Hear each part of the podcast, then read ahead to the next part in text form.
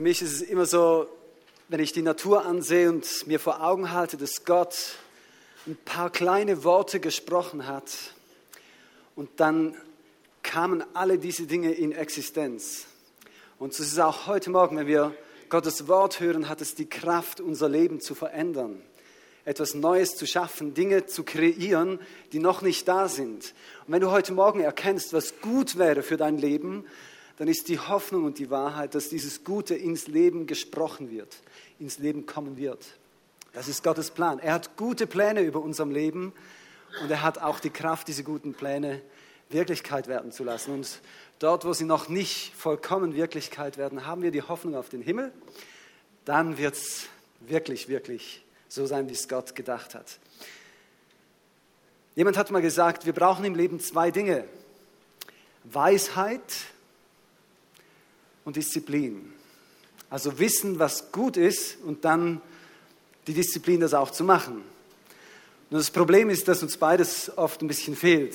Wir haben nicht immer den Durchblick und wissen, was genau das Beste wäre. Und wenn wir es dann schon wüssten, also zumindest mir geht es so, ich tue nicht immer das, was ich denke, wäre eigentlich nicht schlecht. Ähm, ich glaube, das ist typisch Mensch.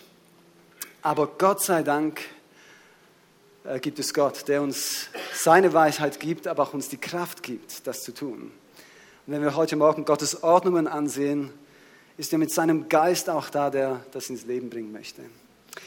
Ich habe ein praktisches Thema, ähm, das ich auf dem Herz habe für uns, und zwar Konflikte. Also Konflikte, ich weiß nicht, was das bei dir auslöst, das Thema Konflikte. Wer von euch würde sagen, Konflikte sind eher negativ? Der soll das mal kurz so zeigen, so tendenziell. Okay, wer findet Konflikte tönt spannend, positiv? Gibt es auch einige? Genau, so sind wir ziemlich unterschiedlich. Ähm, bei mir war es so, für mich war über lange Strecken Konflikt sehr negativ behaftet. Ähm, ich wich Konflikten eher aus und äh, stellte mich den Konflikten nicht wirklich. Ich bin eher diplomatisch, ich kann gut eine Mediation machen. Also wenn zwei Leute einen Konflikt haben, kann ich euch gerne helfen, da eine Lösung zu finden, weil ich liebe den Frieden. Äh, ich bin eher harmoniebedürftig oder man könnte auch sagen harmoniesüchtig.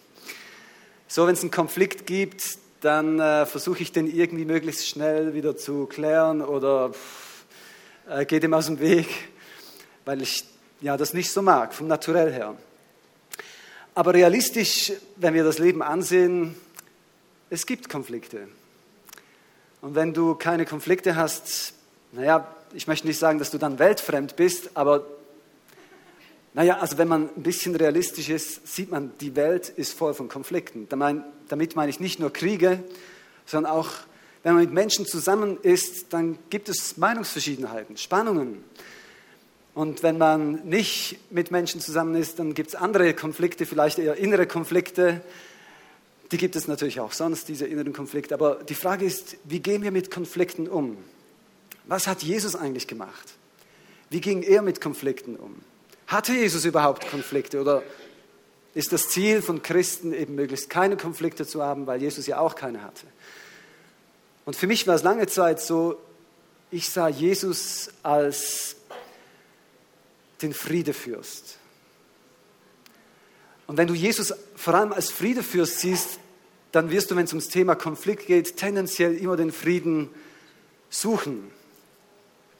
Wenn du Jesus als, wie wir es gesungen haben, als den Löwen von Judah siehst, der brüllt. Ich weiß nicht, ob du das schon mal gehört hast. Ein Löwe, der brüllt.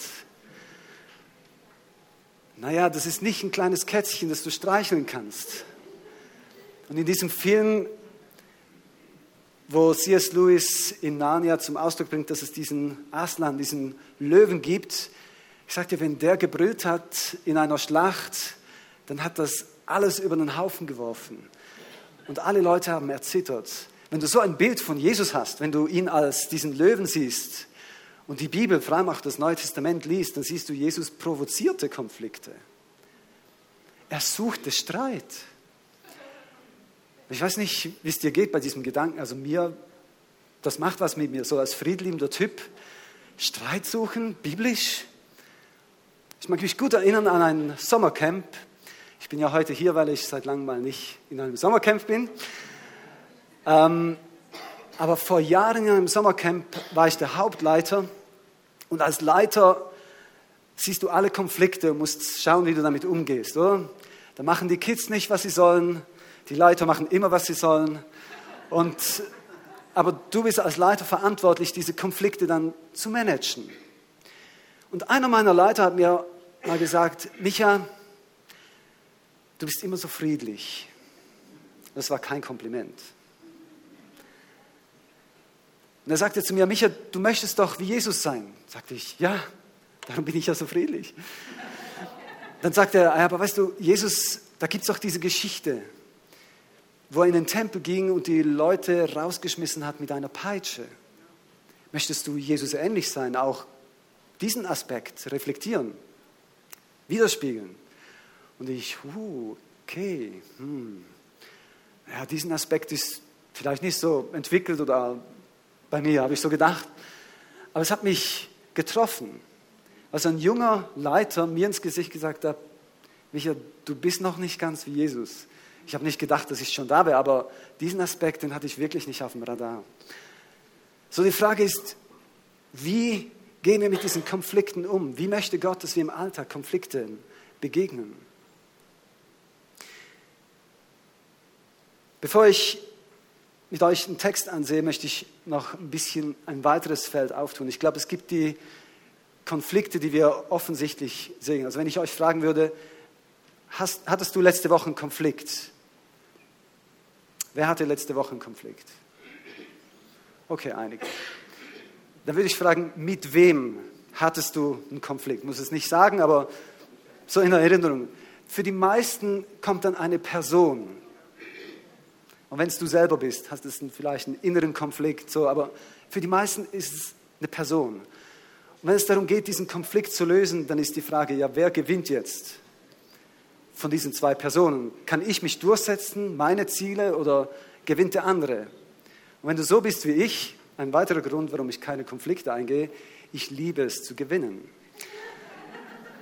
Das heißt, verlieren geht gar nicht, außer bei Nebensächlichkeiten, so Nebenschauplätze ist okay, aber so grundsätzlich bei den wirklich wichtigen Dingen, da möchte ich gewinnen. Und ich glaube, das steckt in jedem von uns. Man möchte gewinnen, sonst gäbe es vielleicht gar keinen Konflikt, könntest du sagen, ja, ja, okay, kein Problem. Wenn wir an Konflikte denken, denken wir oft an Konflikte zwischen Menschen. Aber es gibt auch unsichtbare Konflikte. Es herrscht in dieser Welt ein Kampf, ein Konflikt, ein Krieg zwischen Licht und Finsternis. Und oft sind Dinge, die äußerlich aussehen wie Konflikte zwischen Menschen, ein Ausdruck von dem, was in der unsichtbaren Welt abgeht. Und damit meine ich nicht, dass ich hinter jedem Konflikt irgendwelche spirituelle Zusammenhänge sehe. Gar nicht. Aber ich glaube, man kann auch auf die andere Seite kippen und alles nur natürlich erklären und nicht übernatürlich. Ich möchte mit euch eine Geschichte ansehen. Dreimal dürft ihr raten, welche. Sie steht in Johannes 2 ab Vers 13 und ihr werdet gleich herausfinden, was für eine das ist. Wer mitlesen möchte, Johannes 2 ab Vers 13. Kurz bevor die Juden ihr Passafest feierten, ging Jesus nach Jerusalem hinauf. Im Vorhof des Tempels stieß er auf die Händler, ihre Rinder, Schafe, Tauben, die sie zum Verkauf anboten, und auf die Geldwechsler, die an den Tischen saßen. Da machte er sich aus Stricken eine Peitsche und trieb sie alle mit den Schafen und Rindern aus dem Tempelbezirk hinaus. Er schüttete Geld, das Geld der Wechsler auf den Boden und stieß ihre Tische um. Und den Taubenverkäufern befahl er, schafft das alles weg, macht aus dem Haus meines Vaters kein Kaufhaus. Seine Jünger erinnerten sich dabei an die Schriftstelle, der Eifer für dein Haus werden mich verzehren. Die führenden Männer des jüdischen Volkes stellten Jesus zur Rede, kannst du uns mit einem Wunder beweisen, dass du das Recht hast, so zu handeln? Jesus gab ihnen zur Antwort, reiß diesen Tempel ab und ich werde ihn in drei Tagen wieder aufbauen. Wie? entgegneten sie. 46 Jahre lang wurde an diesem Tempel gebaut und du willst ihn in drei Tagen wieder aufbauen? Doch Jesus hatte mit dem Tempel seinen eigenen Körper gemeint. Später, als Jesus von den Toten auferstanden war, erinnerten sich seine Jünger an diesen Ausspruch. Sie glaubten den Voraussagen der Schrift und dem, was Jesus selbst gesagt hatte. Während des Passafestes war Jesus in Jerusalem. Viele glaubten an ihn, als sie die Wunder sahen, die er tat. Wir sehen Jesus hier also im Tempel, wo er einen Konflikt provoziert oder initiiert. Und ich möchte euch drei Punkte aus diesem Text herausnehmen, wie Jesus Konflikte angegangen ist, dass wir von ihm lernen können. Wir sind ja seine Jünger, seine Schüler, seine Nachfolger. Wir wollen Jesus ähnlich werden. Und wenn du kein Christ bist, wenn du sagst, mit diesem Jesus kann ich noch nichts anfangen, dann lade ich dich ein, das Leben von Jesus zu betrachten und dich zu fragen, wäre das nicht der Weg, wie man lebt? Und ich weiß, wenn wir Jesus anschauen, es wird uns immer überfordern, weil er ist Gott, er ist Jesus. Aber gleichzeitig ist er die Kraft, die uns hilft, so zu leben, wie es Gott gedacht hat. Wenn wir zu ihm kommen und Vergebung bitten für die Dinge, die falsch gelaufen sind und bitten um seine Hilfe und Kraft, dann gibt er uns Weisheit, aber auch Disziplin, das umzusetzen. So, das Erste, was mir auffällt, ist, Jesus war sich bewusst, als er in diesen Konflikt hineinging, es geht hier nicht in erster Linie um Menschen, sondern es geht um einen geistlichen Kampf. Es ging um nicht, ihm nicht um die Pharisäer, nicht um diese Leute, die was verkaufen wollen, sondern es ging um darum, dass Menschen verstehen, für was dieser Tempel ist und für was Gott eigentlich diesen Tempel erbauen hat lassen, nämlich für die Gemeinschaft, für die Beziehung mit dem Vater, für die Nähe. In den anderen Übersetzungen oder in den anderen Parallelstellen heißt es, mein Haus soll ein Bethaus sein. Es geht um das Gebet, um das Gespräch mit Gott. Nicht um das, was wir tun für Gott, sondern um die Beziehung. Und Jesus setzte sich dafür ein und ihm war bewusst, dass es hier um einen geistlichen Kampf ging, um Licht und um Finsternis, so wie es Paulus sagt, wir kämpfen nicht gegen Fleisch und Blut, sondern gegen Mächtige und Gewaltige. Dieser erste Punkt ist sehr wichtig, wenn wir an Konflikte denken. Es geht nie um den Kampf mit oder gegen Menschen. Nie.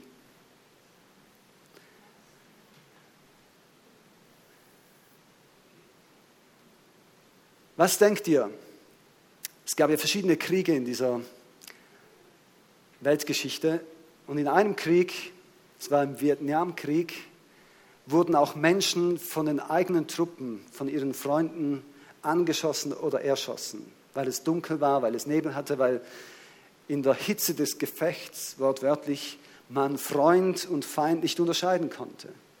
Was denkt ihr, wie viele Leute wurden von ihren eigenen Menschen, von den Freunden erschossen? Wie viele Prozent der Leute, die in den Vietnamkrieg gingen? Dürft einfach mal reinrufen, was ihr so denkt. 20 Prozent? Zehn? Müsst ihr euch das mal vorstellen. Nehmen wir diese 10 Prozent. Du gehst in den Krieg und 10 Prozent der Leute, die mitgehen, werden von den eigenen Leuten abgeknallt. Es waren 18 Prozent. Über 100.000 Leute, die starben im Friendly Fire, also von den eigenen Truppen. Vielleicht denkst du jetzt, ja, okay, aber das passiert mir ja nicht. Sehr oft bekriegen wir unsere Nächsten. Also ich rede jetzt zum Beispiel mal über Ehekriege, Konflikte in der Ehe. Und sehr oft geht es mir so, dass ich reinrutsche und meine Frau für einen kurzen Moment als Feind sehe. Und umgekehrt auch. Es war für uns eine Erleuchtung. In einem Eheseminar haben wir darüber ausgetauscht, über Konflikte und so. Und meine Frau hat jedes Mal, wenn ich irgendwas gesagt habe, das sie als Angriff empfand, hat sie reagiert und hat zurückgeschossen. Und dann haben wir darüber ausgetauscht und ich habe gesagt, weißt du, für mich ist es so ein Bild von Ping-Pong spielen. Ich spiele dir den Ball und du spielst ihn zurück. So, wir sind im Gespräch, wir spielen ein bisschen Ping-Pong. Und sie hat gesagt, ja, weißt du, wenn du den Ball rüberspielst, habe ich das Gefühl, das ist eine Granate. Darum reagiere ich so, granatenstark. Und dieses Bild von, wer ist denn eigentlich der Gegner? Gegen wen kämpfen wir eigentlich? Wir sind so schnell in diesem Verurteilen von Menschen. Wir sehen nicht, dass es eigentlich um was ganz anderes geht. Auch in der Kindererziehung, Konflikte zwischen Kindern. Es geht darum, dass wir erkennen, wer der eigentliche Feind ist. Das eine ist zu wissen, für wen wir kämpfen oder gegen wen wir kämpfen. Und vielleicht hier noch eine kleine Klammer. Als Christen fällt mir auf, wir kämpfen oft auch gegen uns selber, gegen andere Christen. Mir tut es jedes Mal weh, wenn ich höre, wie Menschen über andere Kirchen reden, wenn es negativ ist. Weil ich wieder denke, come on, das sind nicht Konkurrenten, wir spielen im gleichen Club. Und auch wenn wir gegen andere Religionen reden, wir kämpfen nicht gegen Menschen. Und deshalb auch nicht gegen die Menschen dort. Was noch wichtiger ist, ist nicht nur wissen, gegen was du kämpfst, sondern für was. Wir kämpfen nicht gegen Fleisch und Blut, sondern wir kämpfen für Menschen. Das Ziel von Jesus hier war nicht, gegen die Menschen zu kämpfen, sondern die Menschen zu überzeugen, dass er Gottes Sohn ist. Sein Ziel war es, wie im Johannes immer, es geht um das Thema Glauben, um das Thema Vertrauen. Er wollte die Leute provozieren, dass sie ihm vertrauen. Darum ist er in diesen Kampf hier eingestiegen. Also Jesus war sich bewusst, dass es einen übernatürlichen Kampf gibt und er kämpfte nicht gegen diese Händler, nicht gegen die Pharisäer, sondern ihm ging es darum, die Menschen zu gewinnen, dass sie Vertrauen haben in ihn. Das Zweite, was mir aufgefallen ist, Jesus wählte diesen Konflikt sehr bewusst. Und das ist etwas, das ihr, wenn ihr aufschreiben möchtet, das mitnehmen könnt. Wähle deine Konflikte bewusst. Also in der Kindererziehung ist es gut, wenn du nicht über jeden kleinen, über alles mit den Kindern so quasi streitest, sondern überleg dir, was dir wirklich wichtig ist. Und in diesen Punkten, wo es dir wirklich wichtig ist, da kannst du Konflikte provozieren oder auch den Kindern sagen, das ist mir wichtig, darum, da wird es einen Konflikt geben, wenn du da über diese Linie gehst. Bei uns war das zum Beispiel, wenn die Kinder respektlos waren, uns als Eltern gegenüber, dann wussten sie, das ist so eine Grenze, die ist nicht lustig zu überschreiten. Da gibt es einen Konflikt. Aber dann gibt es andere Dinge, wo wir gesagt haben, ja, okay, da gibt es nicht unbedingt einen Konflikt, da könnt ihr ein bisschen mehr Freiraum haben, um Dinge zu machen. Aber Jesus wählte diesen Konflikt und er ging ihm nicht, nicht aus dem Weg, sondern er suchte diesen Konflikt. Aber es war nicht so, dass er andauernd Konflikte hatte. Vor allem nicht Konflikte, wo er mit der Peitsche auf äh, die Leute losging, das war der einzige Konflikt, weil er wollte zum Ausdruck bringen, dass ihm das so wichtig ist. Ich habe mich gefragt, warum wurde er gerade hier so heftig? Er hat ja viele andere Gelegenheiten gehabt, aber wo es um das Haus, um den Tempel ging, da wurde er wirklich heftig. Ich glaube, es hat mit diesem Aspekt zu tun, dass dieser Tempel eigentlich für diese Gemeinschaft gedacht war. Und er sah, dass es nicht um Gemeinschaft ging. Jesus war so wichtig, dass die Leute seinen Vater kennenlernen, aber dass die Leute auch merken, dass es um Beziehung geht und nicht um irgendetwas Religiöses, um etwas, was man tut. Und er sah in diesem Tempel, dass das so weit weg von dem war, was eigentlich geplant war. Und es traf sein Herz.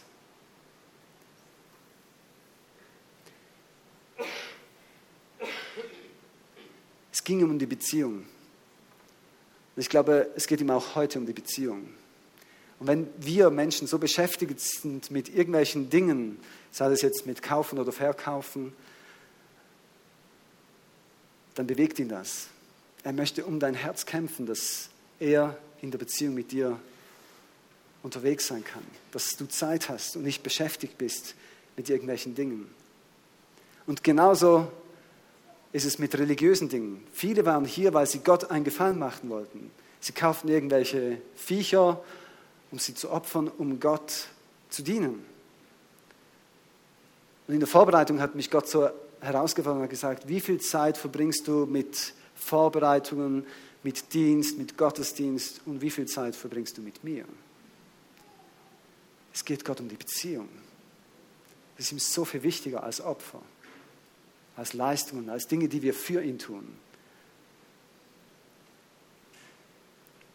Und Jesus möchte diesen Tempel unseres Herzens ausräumen mit Dingen, die davon ablenken, die diesem eigentlichen Wesentlichen im Weg stehen.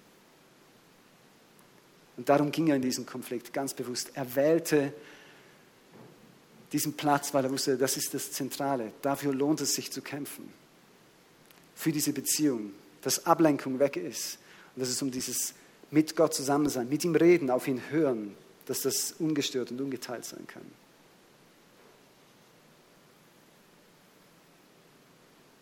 Was hindert dich, Zeit mit Jesus zu verbringen? Was beschäftigt dich? Darf Jesus in dein Leben kommen, in deinen Tempel? Er hat das immer wieder gebraucht in der Bibel, dass unser Leben ein Tempel ist. Darf er in dein Leben kommen und Dinge herausräumen, die ablenken? Und wo sind Dinge, die du tust für Gott, aber auf der Strecke bleibt die Zeit mit Gott, die Beziehung, das Hören auf ihn und das mit ihm zusammen sein. Was in diesem Text auch herauskommt, ist, er wählte nicht nur diesen Konflikt, sondern er ging ganz bewusst vorbereitet in diesen Konflikt. Wenn ich einen Konflikt habe, dann überlege ich mir auch lange, soll ich ihn überhaupt angehen? Aber wenn ich ihn angehe, dann bin ich vorbereitet. Dann überlege ich mir, was ich sagen werde, wie ich da vorgehen könnte, wie ich die Person vielleicht überzeugen kann oder wie wir einen Kompromiss finden. Und Jesus ging in diesen Konflikt hinein und er wusste genau, was er sagen wollte. Er wusste auch, was geschehen würde, wenn er das machen würde. Wenn er da den Tempel so ausräumt, dann war klar, dass die Frage kommen würde, warum tust du das? Wer hat dir erlaubt, hier dich so aufzuführen? Er wusste das und er wusste auch schon, was er für eine Antwort geben würde. Ich glaube nicht, dass das so eine spontane Antwort war, diese Aussage, ja, brech den Tempel ab und ich baue ihn dann in drei Tagen wieder auf. Ich glaube, er wusste, wenn ich in den, Tem in den Tempel hineingehe und da mal aufräume und ausräume, dann wird diese Frage kommen. Und er wusste, was er sagen würde.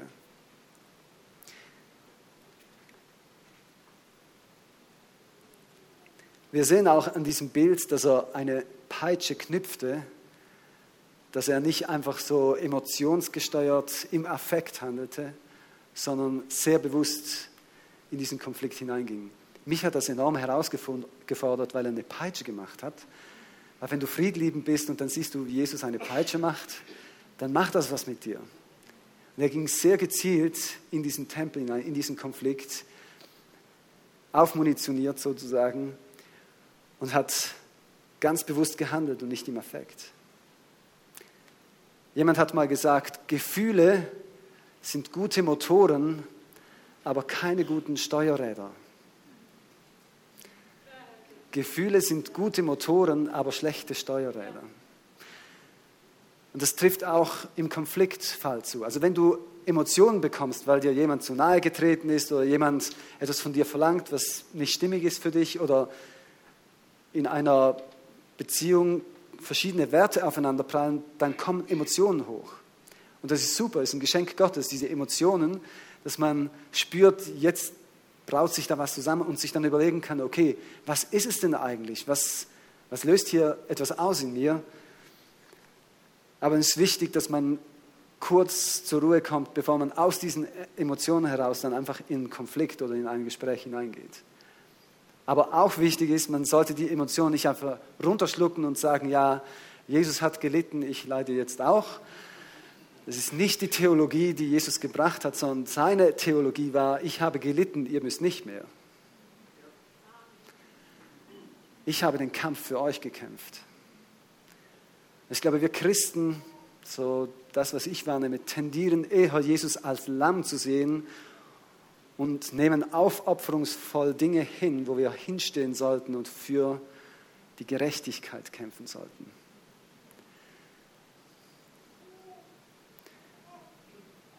Knüpf dir eine Peitsche.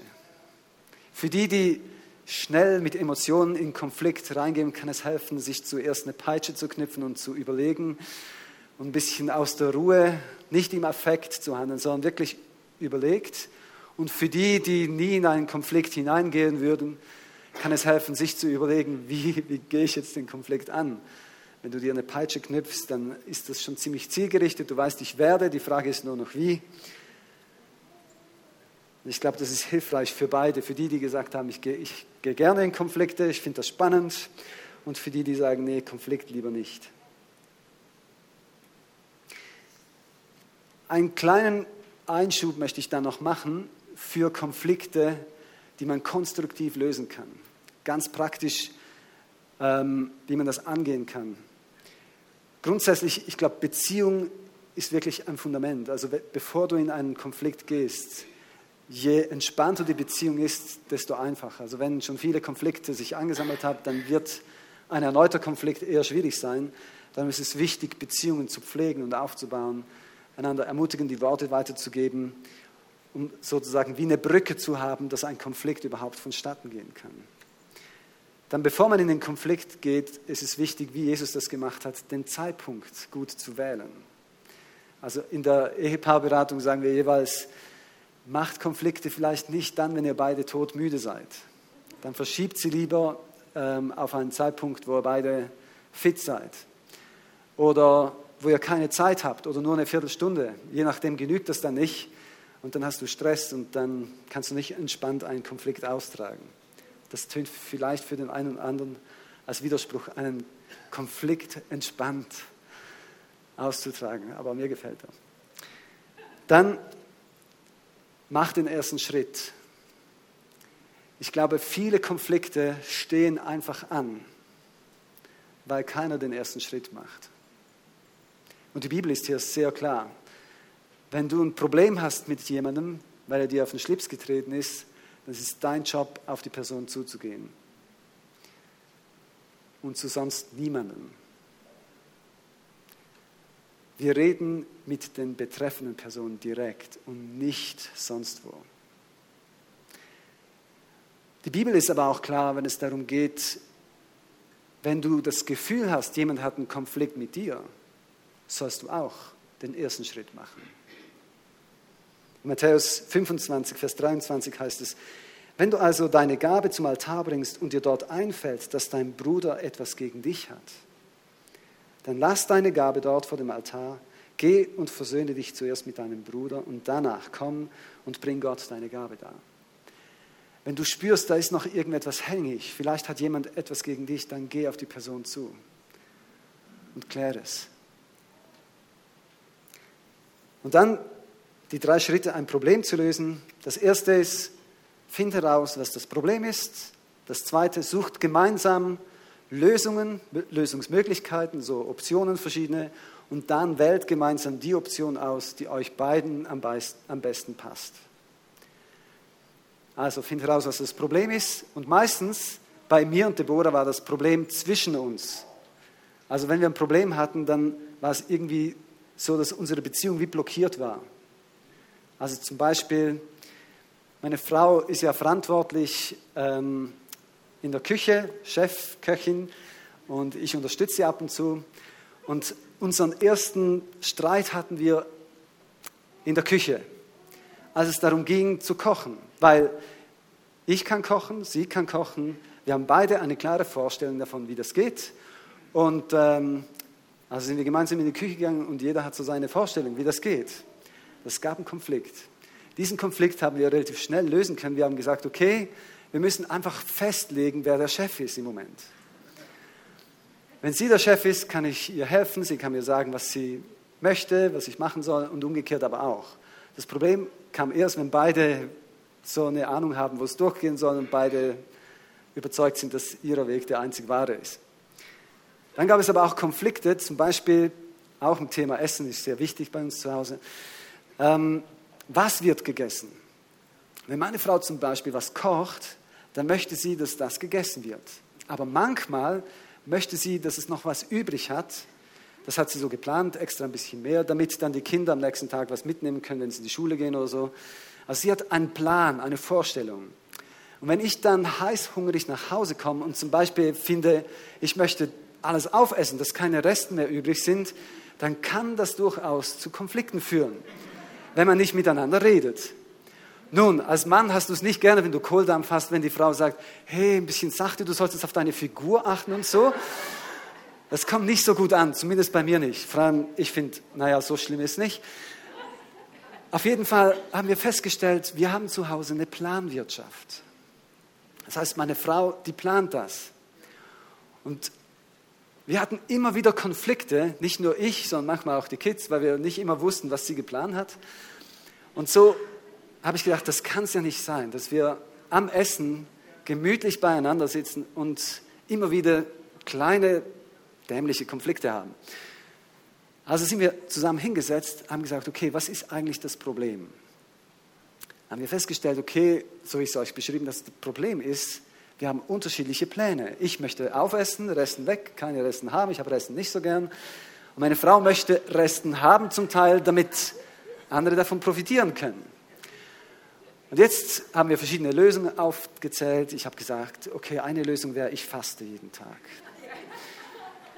Na, ist nicht wahnsinnig gemeinschaftsfördernd, aber wäre ein Lösungsansatz. Ein anderer Ansatz wäre, okay, äh, meine Frau schöpft einfach. Und dann das, was im Teller ist, kannst du essen und mehr gibt es nicht.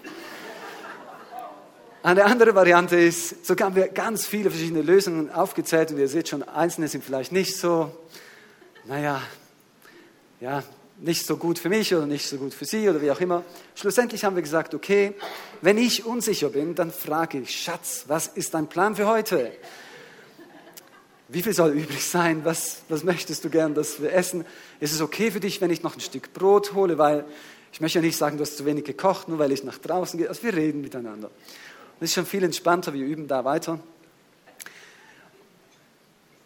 Und ich empfehle euch diese drei Schritte, wenn ihr einen Konflikt habt. Überlegt euch, was ist das Problem? Sucht gemeinsam nach Lösungen und dann redet darüber, welchen Weg ihr mal ausprobieren möchtet. Und wenn es nicht funktioniert, nochmal, okay, gibt es noch einen Plan B? Probieren wir den mal aus. Und so findest du ganz einfach Lösungen, wo sonst Konflikte anstehen und man sich nervt über seinen Partner und das zieht dann Kreise wenn du Konflikte anstehen lässt, dann hast du bei anderen Situationen vielleicht auch wieder Konflikte. Du denkst, naja, die hätte jetzt nicht so tun sollen, wie sie hätte. Und dann, ja, genau, ihr wisst, wie das geht. Muss ich euch keine Zeichnung machen.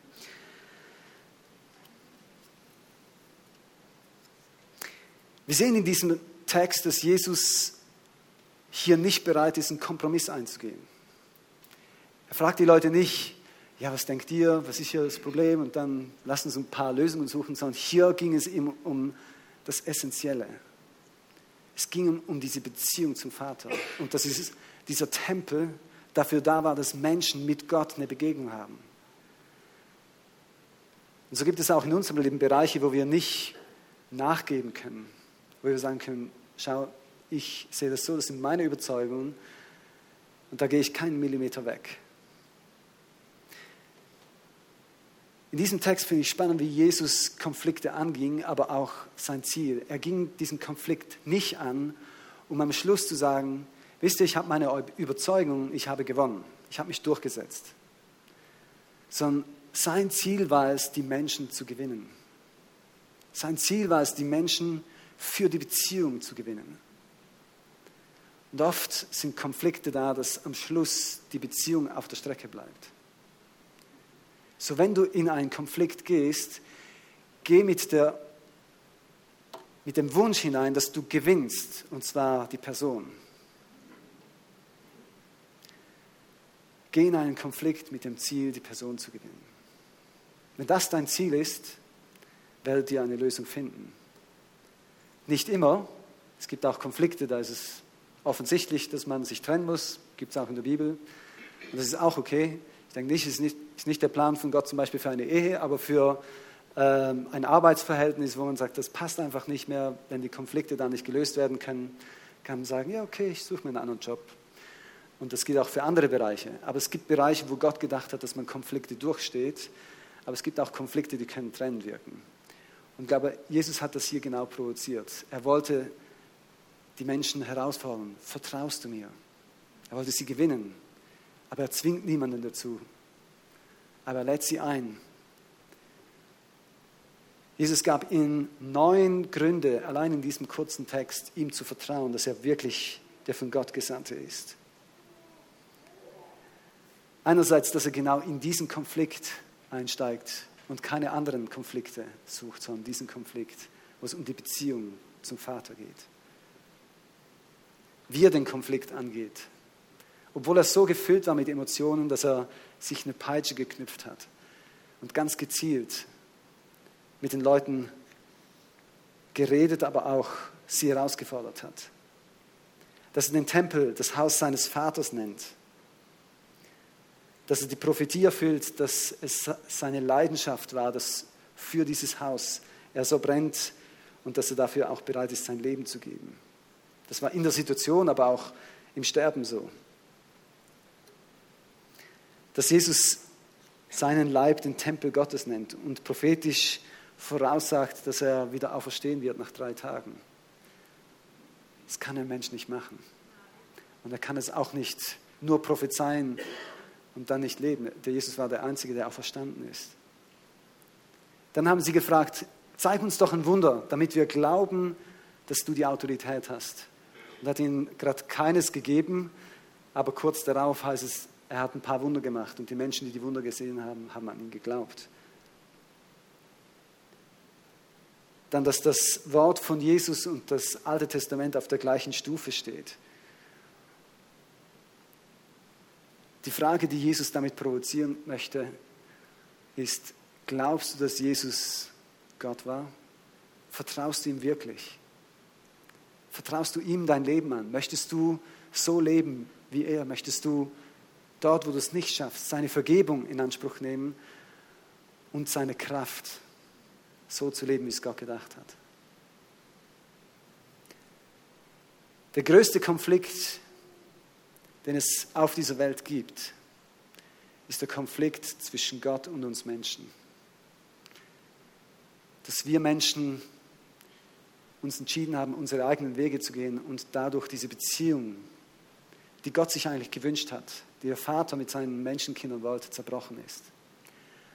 Und was Jesus gemacht hat, ist, er hat den ersten Schritt gemacht. Er ist uns entgegengekommen auf diese Erde und hat das Problem gelöst am Kreuz, indem er alle Sünde, alle Schuld, alles unser eigenes Ich will auf sich genommen hat, die Konsequenzen, den Tod für uns getragen hat, die Strafe auf sich genommen hat, um uns zu vergeben und uns diesen Weg zu Gott zurück zu ermöglichen, dass wir umkehren können und mit ihm und für ihn und aus seiner Kraft leben können. Jesus hat diesen Konflikt für dich und für mich getragen. Und dort, wo du es wie ich nicht schaffst, in Konflikte hineinzugehen, wo du müsstest, kann und will Gott dir die Kraft geben, den Mut geben. Und dort, wo du zu schnell, zu eifrig, emotional in Konflikte hineingehst, vielleicht auch oft Geschirr zerschlägst, kann Gott dir nicht nur vergeben, sondern er kann dir durch seinen Geist helfen, wie Jesus. Emotionell geladen, aber nicht überladen, vom Geist geführt, Dinge anzugehen, die wirklich dran sind.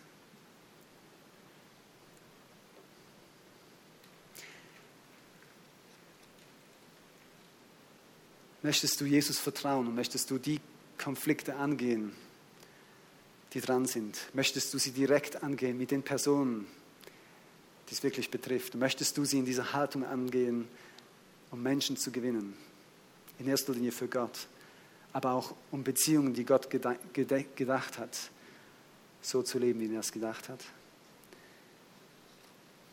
Ich bitte die Band nach vorne, ich möchte kurz dafür beten, dass Gott uns hilft, diese Konflikte zu lösen. Und wenn du hier bist und sagst, ich weiß noch nicht, ob ich diesem Jesus wirklich vertrauen möchte, dann lade ich dich ein, sage es ihm, dass du ihn kennenlernen möchtest. Lies in der Bibel. Du wirst sehen, wie er wirklich ist. Und er lädt auch dich ein, in diese Beziehung mit ihm hineinzukommen. Das ist sein Herzensanliegen. Er möchte, dass du eine persönliche Beziehung mit ihm hast. Dass du mit ihm redest, seine Stimme hörst. Und dass du von ihm lernst, so zu leben, wie er gedacht hat. Und Vater im Himmel, ich danke dir für dein Wort. Ich danke dir, dass du, Jesus, auf diese Erde gekommen bist, uns das Leben in der Fülle gezeigt hast das Leben gefeiert hast, aber auch durch Konflikte hindurchgegangen bist. Danke für dein Vorbild und danke für die Vergebung, wo wir es nicht schaffen, als Menschen so zu leben, wie du es gedacht hast. Danke, dass du uns gerne vergibst, dort, wo wir Konflikte falsch angegangen sind oder gar nicht angegangen sind. Und danke, dass du uns hilfst, Konflikte so anzugehen, wie du es gedacht hast. Ich bitte dich auch, dass du Menschen heilst, die verletzt wurden in Konflikten. Dass du Menschen freisetzt von der Angst vor Konflikten, weil sie Konflikte negativ erlebt haben in ihrem Leben. Und dass du uns hilfst, dir ähnlicher zu werden. Dass wir aufstehen und dort wie ein Löwe kämpfen, wo du kämpfst. Danke vielmals für deine Liebe und dass du diesen Konflikt nicht nur ausgetragen hast, sondern für uns gekämpft hast. Du bist so wunderbar. Amen.